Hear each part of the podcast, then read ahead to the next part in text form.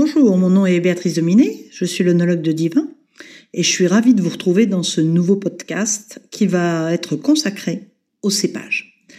Alors les cépages, euh, peut-être tout d'abord un, petit rappel, ce sont tout simplement les variétés de raisins qui sont utilisées pour euh, élaborer euh, les vins.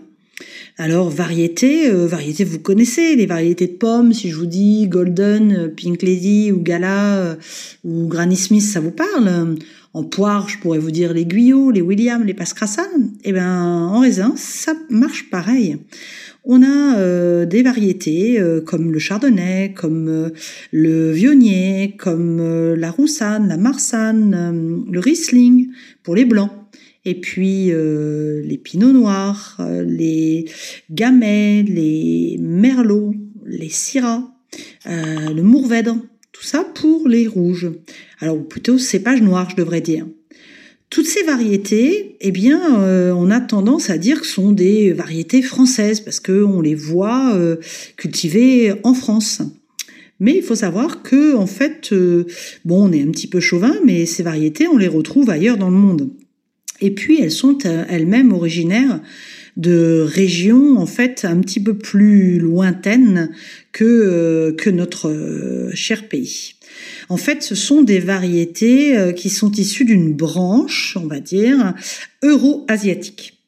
C'est vrai que quand on parle en ampélographie, alors ampélos en grec c'est la vigne, donc la, la science qui va dire gère un petit peu toute cette partie-là s'appelle l'ampélographie.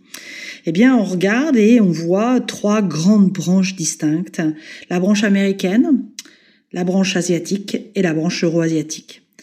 Et notre branche euh, américaine, elle nous sert, elle nous sert bien aujourd'hui parce que euh, grâce en fait aux variétés qui sont euh, utilisées, enfin créées dans cette branche-là, eh bien aujourd'hui on peut faire ce qu'on appelle du greffage. C'est-à-dire que nos chardonnays, nos syrahs, nos mourvèdres, etc., en fait, ce sont des vignes qui sont greffées. Elles sont greffées sur ce qu'on appelle des porte-greffes. Eh bien, ces porte-greffes sont issus d'origine américaine. Alors pourquoi vous pourriez me dire? Eh bien, euh, tout simplement parce que euh, ces variétés ne sont pas intéressantes au niveau euh, gustatif. Par contre, elles ont un gros avantage, c'est qu'elles sont résistantes au phylloxéra. Et le phylloxéra, c'est une maladie qui avait décimé bien des vignobles au XIXe siècle et qui malheureusement est toujours d'actualité.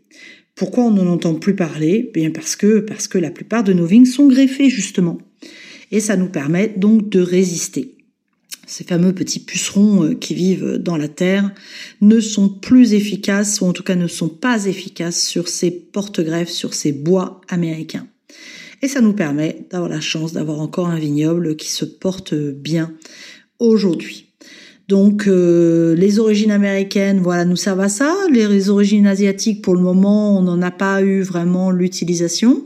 Et du coup, se retrouvent sur cette troisième branche les plants euro-asiatiques euh, qui donnent naissance à une espèce qui est son les Vitis vinifera et à des variétés qui sont donc tous les cépages que je vous ai mentionnés euh, tout à l'heure.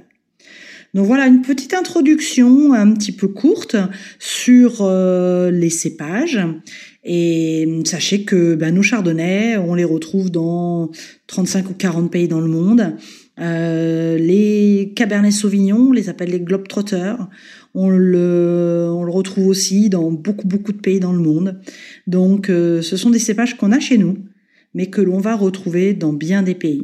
Et c'est ça qui sera intéressant pour l'amateur de vin, c'est une fois qu'il a bien reconnu et qu'il apprécie ce genre de, de cépage, eh bien, il peut se faire un petit tour du monde des, des encépagements, des dégustations, et puis goûter euh, un chardonnay de Chablis, un chardonnay de Meursault, un chardonnay sud-africain, par exemple. Trois exemples que l'on retrouve, par exemple, chez Divin. Mais écoutez, je vous souhaite de très bonnes dégustations, de belles découvertes de cépages, et je vous dis à bientôt pour un nouveau podcast.